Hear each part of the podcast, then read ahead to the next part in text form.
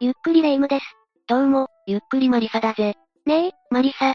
最近は物価の上昇で、いろいろなものの値段が上がってるわね。確かにそうだな。物価の優等生と呼ばれるほど価格が安定していた卵でさえ、高騰する事態になっているぜ。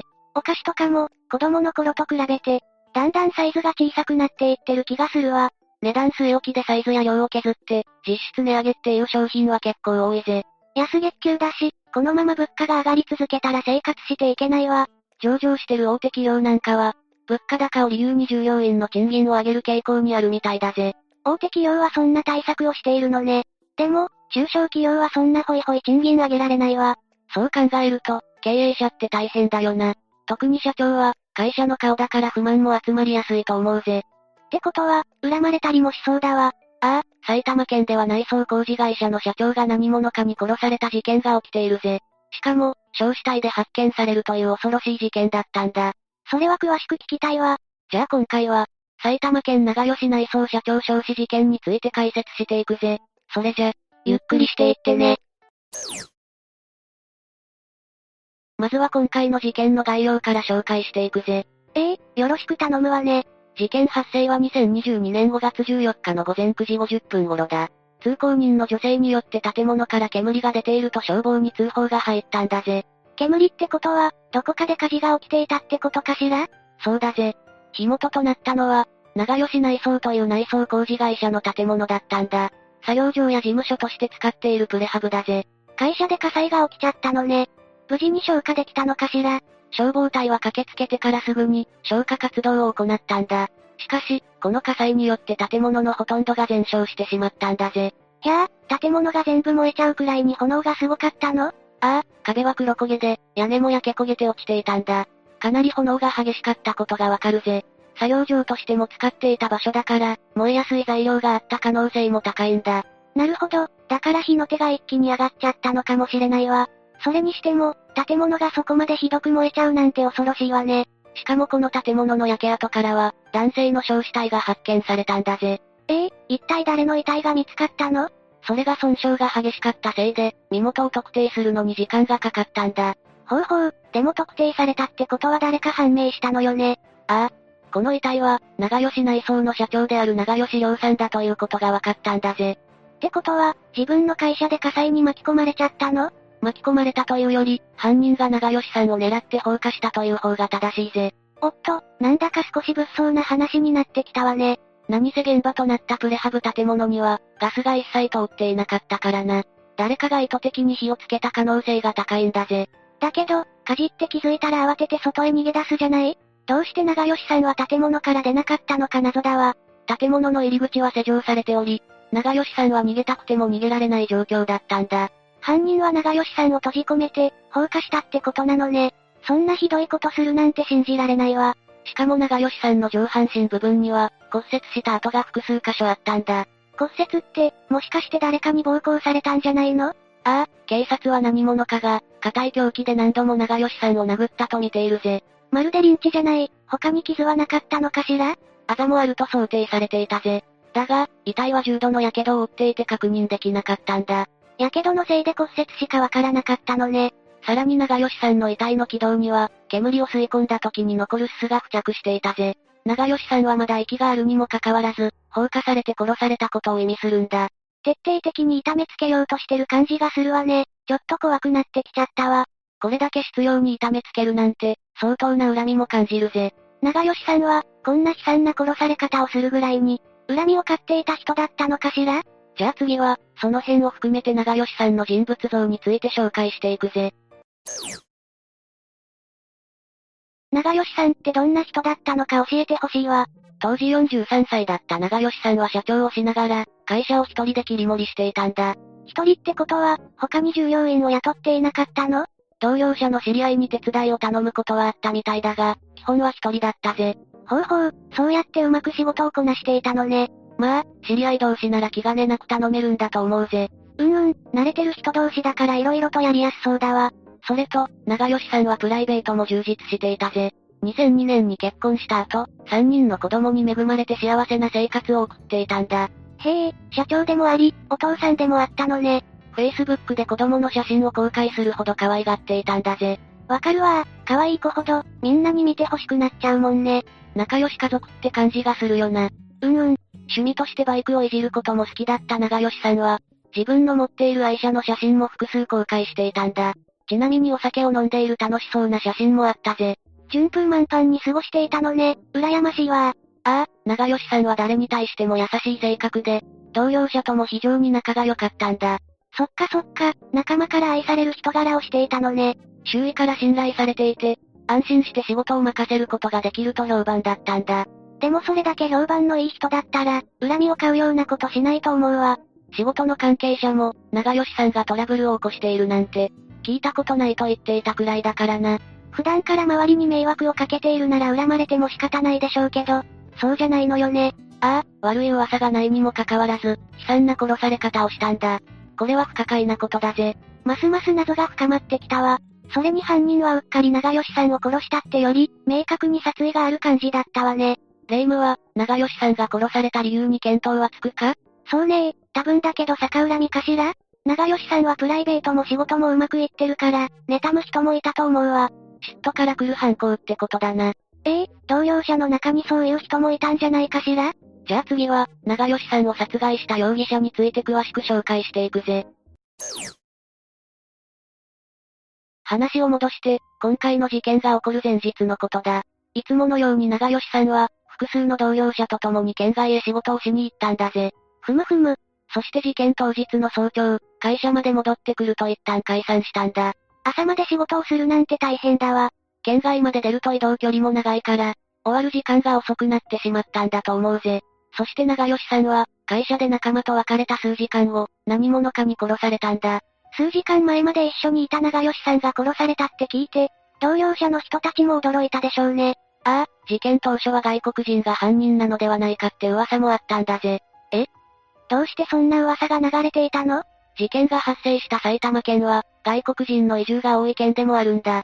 移住する人が多い理由を知りたいわ。埼玉県では人口減少で働き手が減ってしまい、外国人の雇用を積極的に行っているんだぜ。それに東京へのアクセスもしやすいので、移住先としての人気が高いんだ。へえ、そういう事情があるなんて知らなかったわ。ただ、外国人の割合が増えることで治安が悪くなると考える人もいるんだぜ。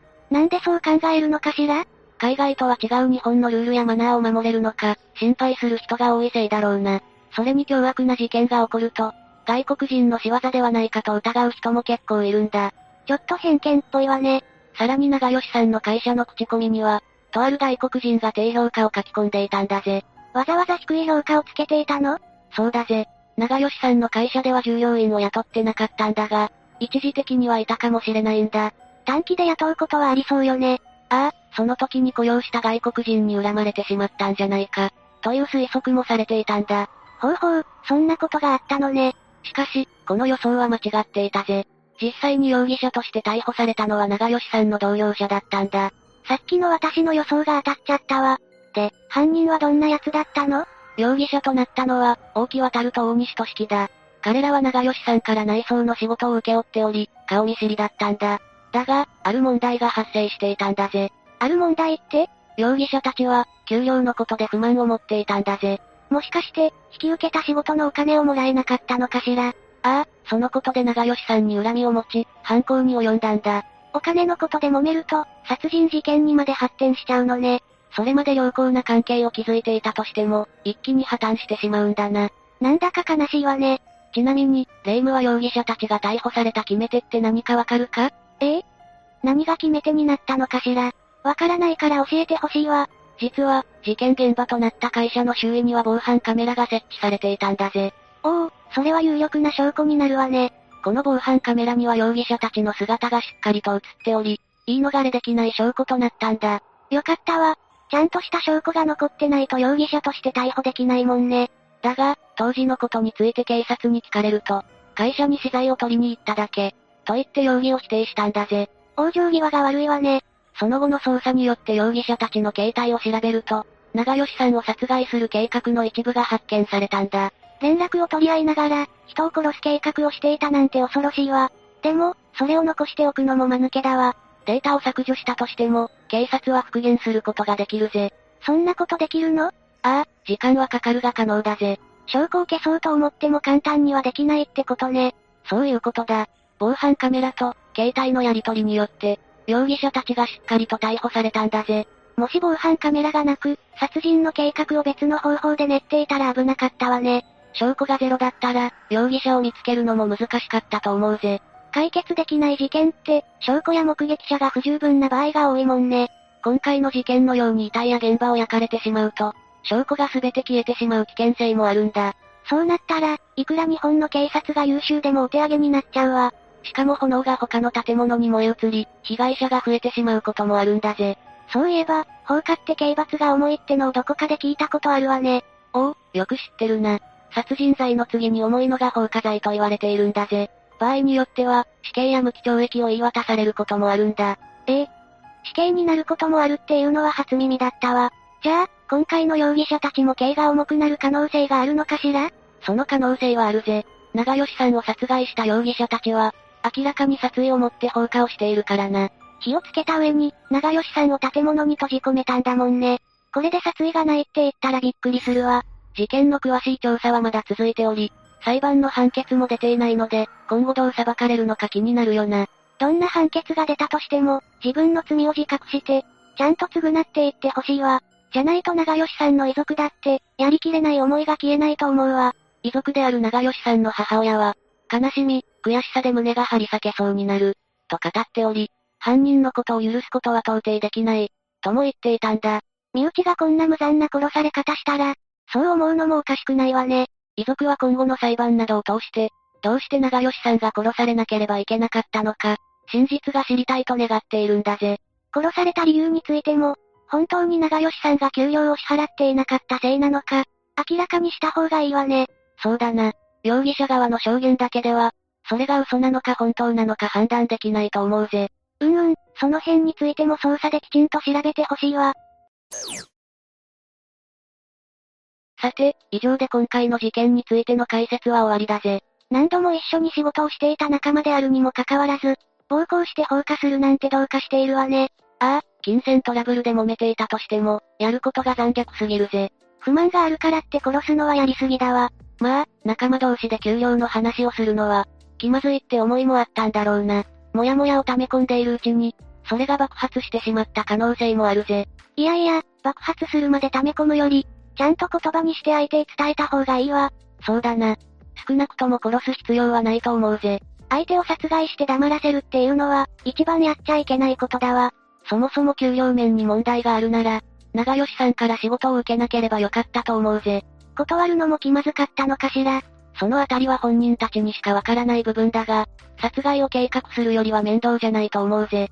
うんうん。もし長吉さんを殺害した理由が他にもあるなら、早く白状してほしいわ。霊夢の言う通り、金銭トラブル以外にもめ事があったかも気になるところだぜ。まだ隠していることがあるなら、洗いざらい話してほしいわ。遺族は真実を知りたいと願っているし、下手に隠さずに答えてほしいんだぜ。以上で、今回の事件についての解説は以上だ。霊夢はこの事件について何か思うところはあるか人柄が良くて仕事や家庭が順調な人でも、こんな風に殺されてしまうことってあるのね。そうだな。しかも今回の容疑者は一緒に仕事をしていた仲間なんだ。ちなみに容疑者にも家庭はあって、子供もいたんだぜ。父親という立場も同じだったのね。ああ、長吉さんを殺害するということは、彼の子供から父親を奪うということにもなるんだ。自分たちにも家族がいるのに、身内の命を奪われる辛さって想像できなかったのかしら想像できていれば、今回のような事件は起こらなかったと思うぜ。でも容疑者たちが殺人計画を立てている時、どこかで思いとどまってくれたらよかったのにって考えちゃうわ。そうだな。私もこういう事件を見るたびに、同じことを考えてしまうぜ。世の中の揉め事がゼロになったらいいのにね。せめて仲間内で揉めないように気をつけたいよな。私もマリサと揉めないように、これからはちゃんと気を使うことにするわ。いや、今までは気を使ってなかったのかよ。多少の無茶は許してくれるかなって思ってたわ。それは堂々ということじゃないぜ。大丈夫、大丈夫。今後はちょっとずつ改善していくつもりよ。ちょっとずつってのが気になるぜ。細かいことは気にしなくていいわ。というわけで、今回は、埼玉県長吉内装社長少子事件について紹介したぜ。それでは、次回もゆっくりしていってね。